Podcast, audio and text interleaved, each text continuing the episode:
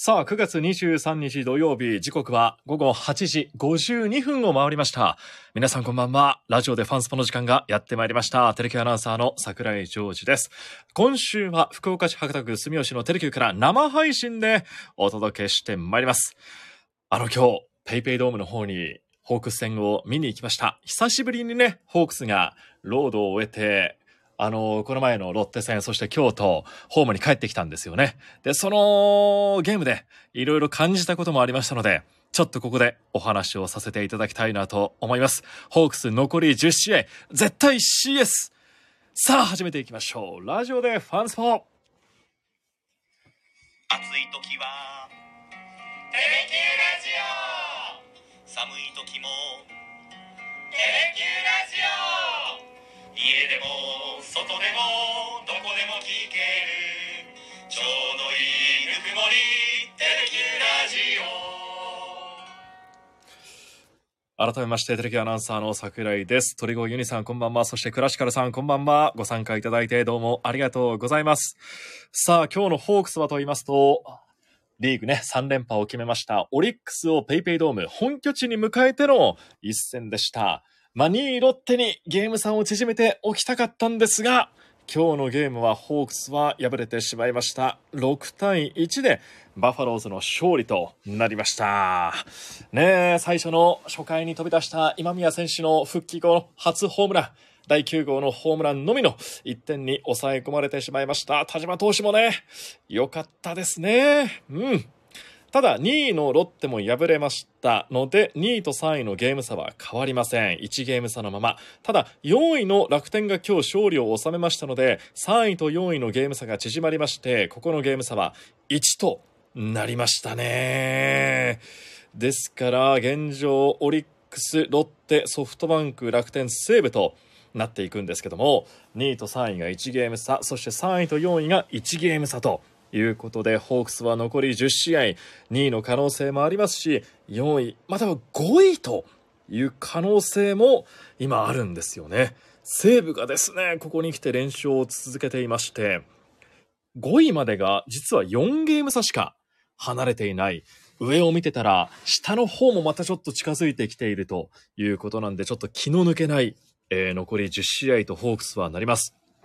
で、明日からがね、2位ロッテとの直接対決2連戦ですよ。佐々木朗希が出てきますね。えーここ最近は怪我もありましてね、えー復帰してからはあまり長いイニングは投げてないんですけども、明日はちょっとこれまでとは違ってちょっと長いイニングを投げるんじゃないかという情報も出てきております。苦手としているゾゾマリン2連戦。えー、なんてかね、逆転の可能性もありますので、2位にね、この2連戦で上がりたいですね。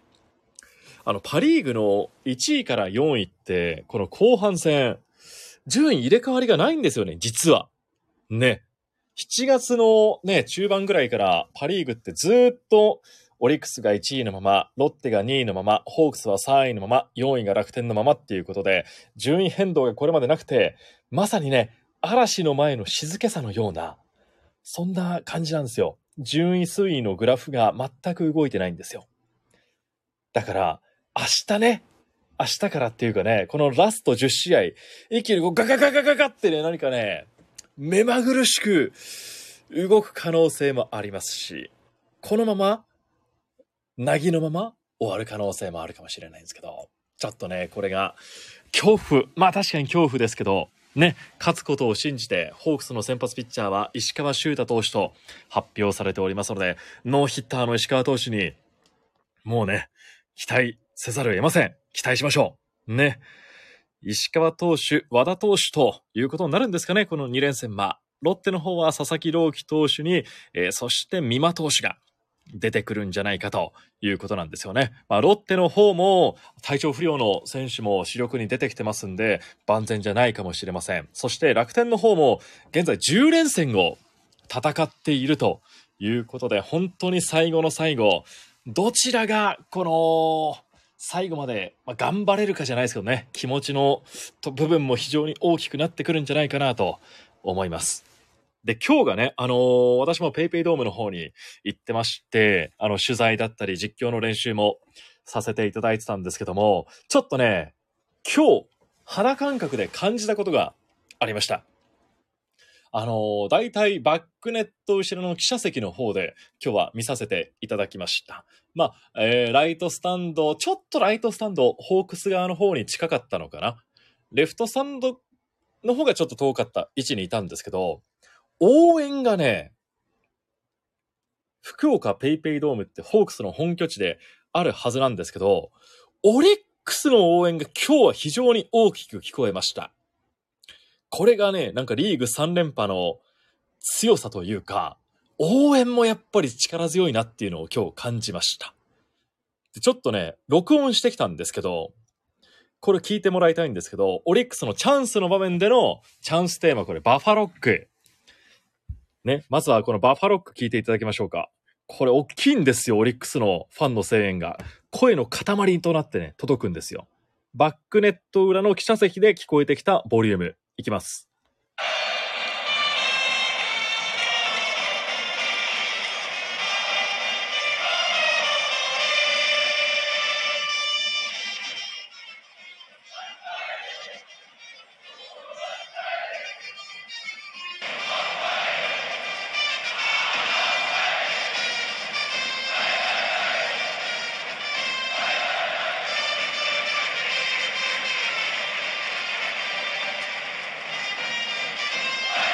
どうですか？なんかこの一体感。トランペットの上手さももちろん光ってるんですけど、このチャンステーマの一体感はね、やっぱり、ここ京セラドームだったらもっとすごいことになってるんじゃないかなっていうのは感じましたね。これね。で、もっとすごかったのは今日 T 岡田選手が4番に入ってたんですけど、ここが一番声大きかったんじゃないかな。同じボリュームですよ。さっきのと同じボリューム。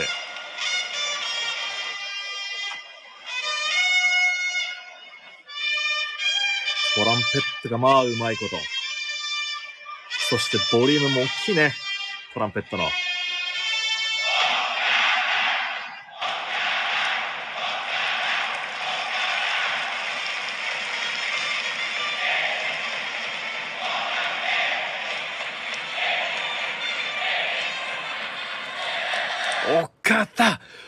おかったがもうね、おかったもうそれぞれこう前に伸びてる感じがね、バックネットから見ててもすごい感じました。前までどうですか？まあコロナ禍で声が出せない時もありましたし、これまでと比較するのはちょっと難しいですけど、いや、こんなに大きな声だったっけな、オリックスファンっていうのを感じました。ロッテはなんかね、声の塊っていう感じがしましたけど、オリックスの応援もなんか、洗練されてきてるなっていうのをね、感じました。で、一方、ホークス。で、これちょっとね、録音できたタイミングがチャンステーマではなかったので、恐縮なんですけど、でもこれチャンスのタイミングでの柳田選手への声、応援、柳田コールなんですけど、ちょっと聞いていただきましょうか。これ同じボリュームですよ、さっきの。で、同じ位置ぐらいで流してますからね、大体。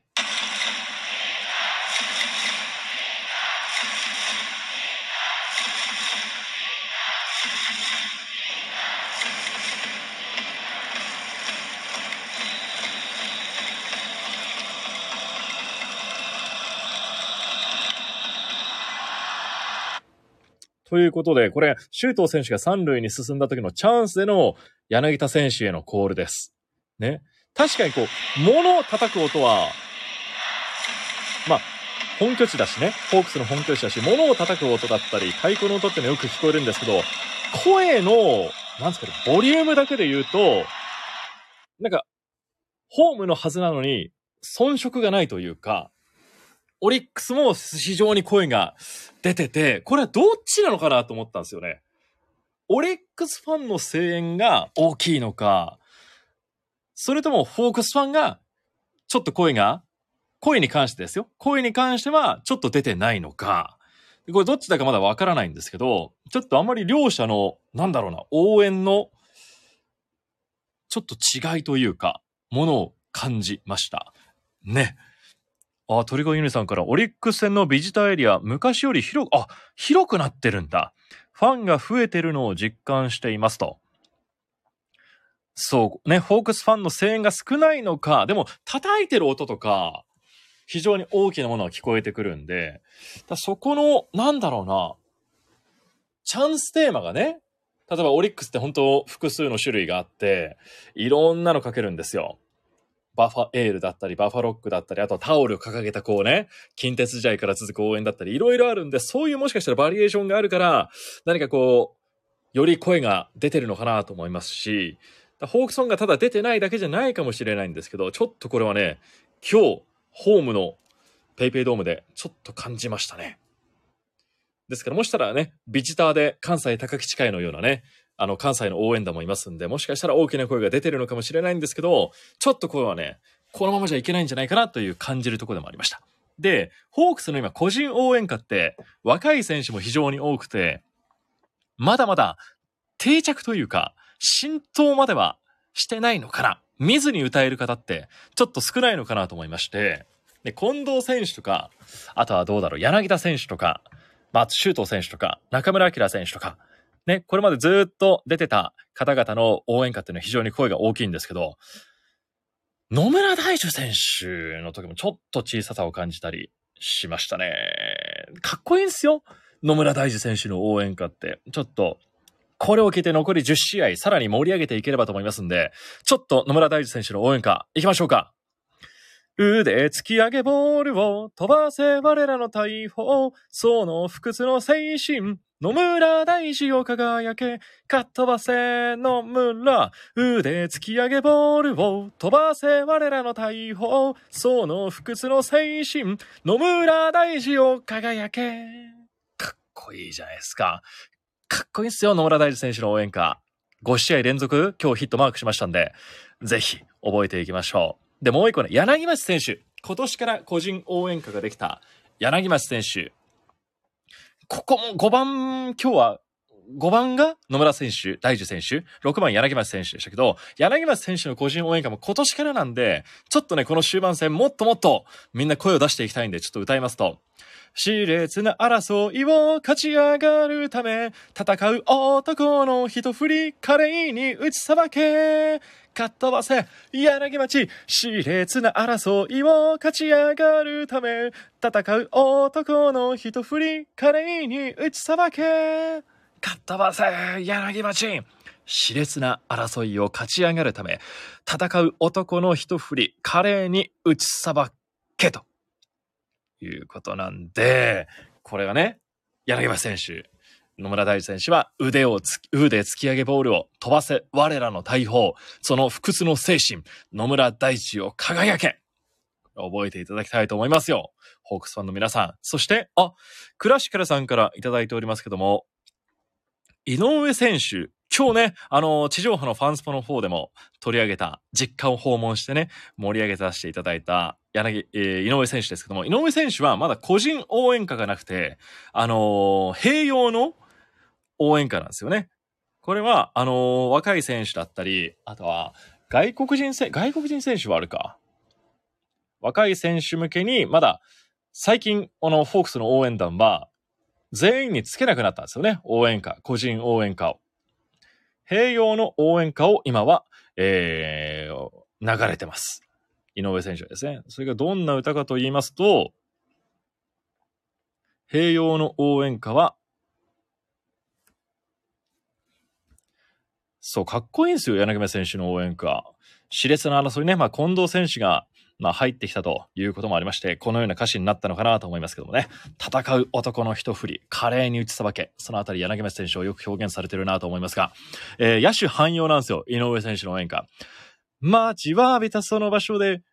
力を解け、限界超えるその日まで、夢の道つなげろ。かっ飛ばせ、井上。待ちわびたその場所で、真の力を解け、限界超えるその日まで、夢の道つなげろ。これが井上選手、野手汎用の歌になります。ですので、井上選手が出てきた時も、あとは誰だろうな、河原田選手とか、ね、ドラフト同期ですけども、河原田選手が出てきても、この応援歌になりますので、ね、これもっとね、あの、んマスコミの方でも、もっとね、取り上げていかなきゃいけないなというのをちょっと反省もありつつ、今回はこの場で紹介をさせていただきました。イサミ選手はですね、今年から、あのー新しい応援歌ができておりますので、はい。イサミ選手のもかっこよかったよな。確か歌詞が、ここで見せろ。力強く敵を凌駕する一撃。全身、全、全速前進フルスピードで勇ましく走れ。というのはね、水谷俊選手なんかもこう、ね、えー個人応援歌があったりするんですけども、今年からできた選手、ね、柳町選手だったり、野村勇選手だったりはまだまだちょっと、峰井選手とかもね、ありますので、えー、これはね、応援歌聞ける。確かにね、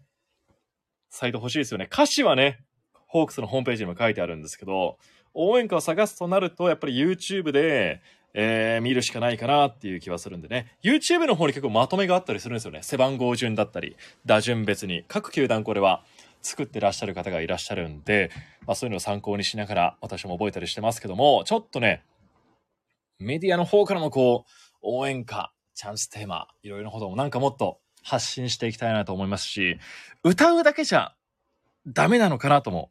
ちょっと感じ始めてます。あのーテレキューのね、アナウンス部のツイッターの方、X の方にもね、あのーテレキューホークス応援で、ハッシュタグ調べていただきますと、たくさんの選手の応援歌、これまで結城さんと一緒に歌ってきました。ただ、歌うだけじゃない、違う形でなんかね、えー来シーズンは何かできたらなと今考えてますんで、そのあたりも楽しみに待っていただきたいと思います。ですので、やっぱり声がね、最後は選手を後押しすると思います。ホームゲームは、あと5試合ですか？ね、5試合かな。だから、クライマックスシリーズファーストステージを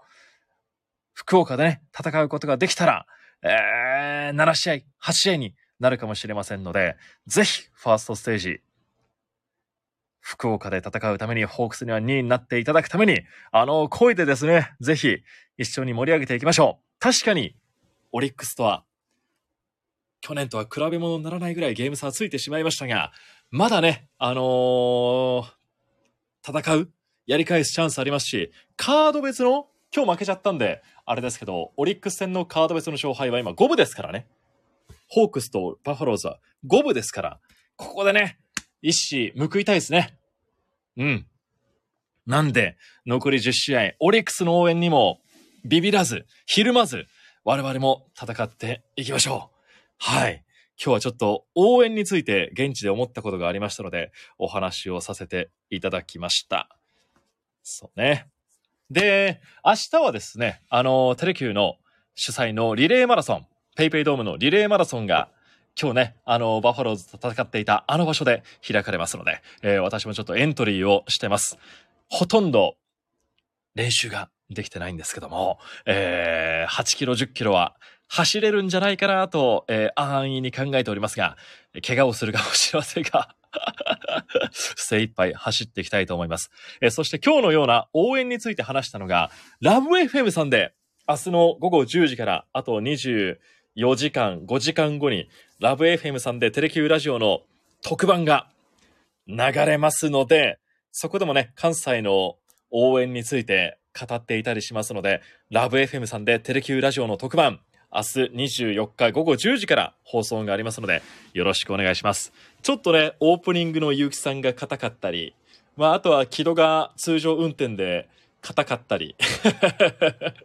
岡田の美声が響いたり、山本さんの銀歯がなかったり、いろんなことが起こっておりますので、明日午後10時からの、これは収録したものですけども、ラブ FM さん 76.1MHz 合わせていただいて、テレキューラジオ特番、聞いていただきたいと思います。鳥越ユニさん、はい、明日頑張ってまいります。怪我をせずね、えー走ってきますので、どうか、ペイペイドームリレーマラソンに出るという方いらっしゃいましたら、気軽にお声掛けいただけたらと思います。多分ね、明日はオードリーの東京ドーム宣伝 T シャツを着て走ろうかななんて思っておりますので、目指すようになっておりますので、お声掛けいただけたらと思います。はい、よろしくお願いいたします。えー、そして明日はホークスは佐々木朗希を相手に勝っていただきましょう。2位対2位に並びましょう。そんなことを信じながら、今日はこの辺りでお別れしたいと思います。いえいえ、鳥越さん、謝らないでください。ぜひ放送聞いていただけたら嬉しく思います。また感想を送っていただけたら嬉しく思います。残り10試合、ウキウキしながら、ヒリヒリしながら、楽しんでいきましょう。泣いても笑っても、シーズンは10試合、応援を届けていきましょう。今週もお聴きいただいた皆様、ありがとうございました。リレーマラソン、頑張ってきます